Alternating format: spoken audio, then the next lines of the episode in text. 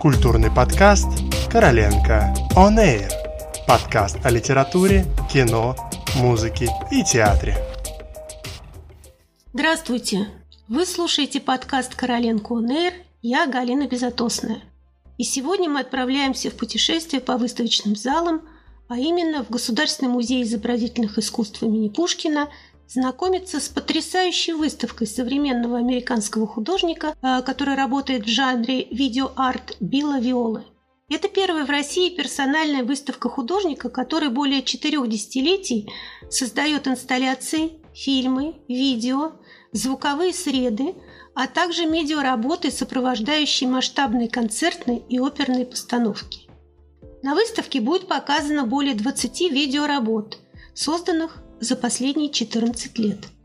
Обращаясь к фундаментальным вопросам жизни, рождению, смерти, трансформации, Виола создает сакральные пространства, в которых угадываются образы прошлого. Виола начал заниматься видеоартом задолго до того, как это стало мейнстримом.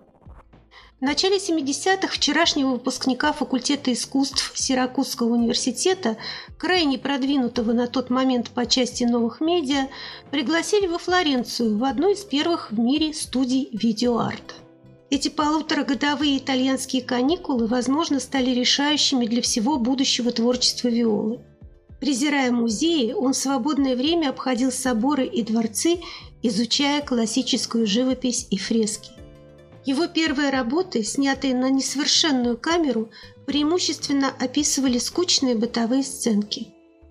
Перелом наступил только в конце 70-х, когда Виола в компании своей жены, продюсера и соавтора Киры Перов, кстати, она русская, начал э, много путешествовать по миру в поисках новых впечатлений. Обучался у дзен-буддийского монаха в Японии, посетил Соломоновы острова Индию, Индонезию, Фиджи.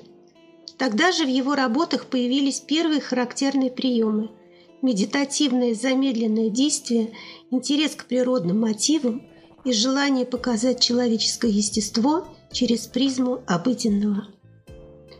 В конце 80-х Виола заново открыл для себя искусство старых мастеров. И то, что еще недавно казалось ему навсегда устаревшим, стало одним из главных источников вдохновения – с начала 90-х Виола начал прямо цитировать работы старых мастеров, но вот в последние десятилетия таких прямых цитат он себе практически не позволял.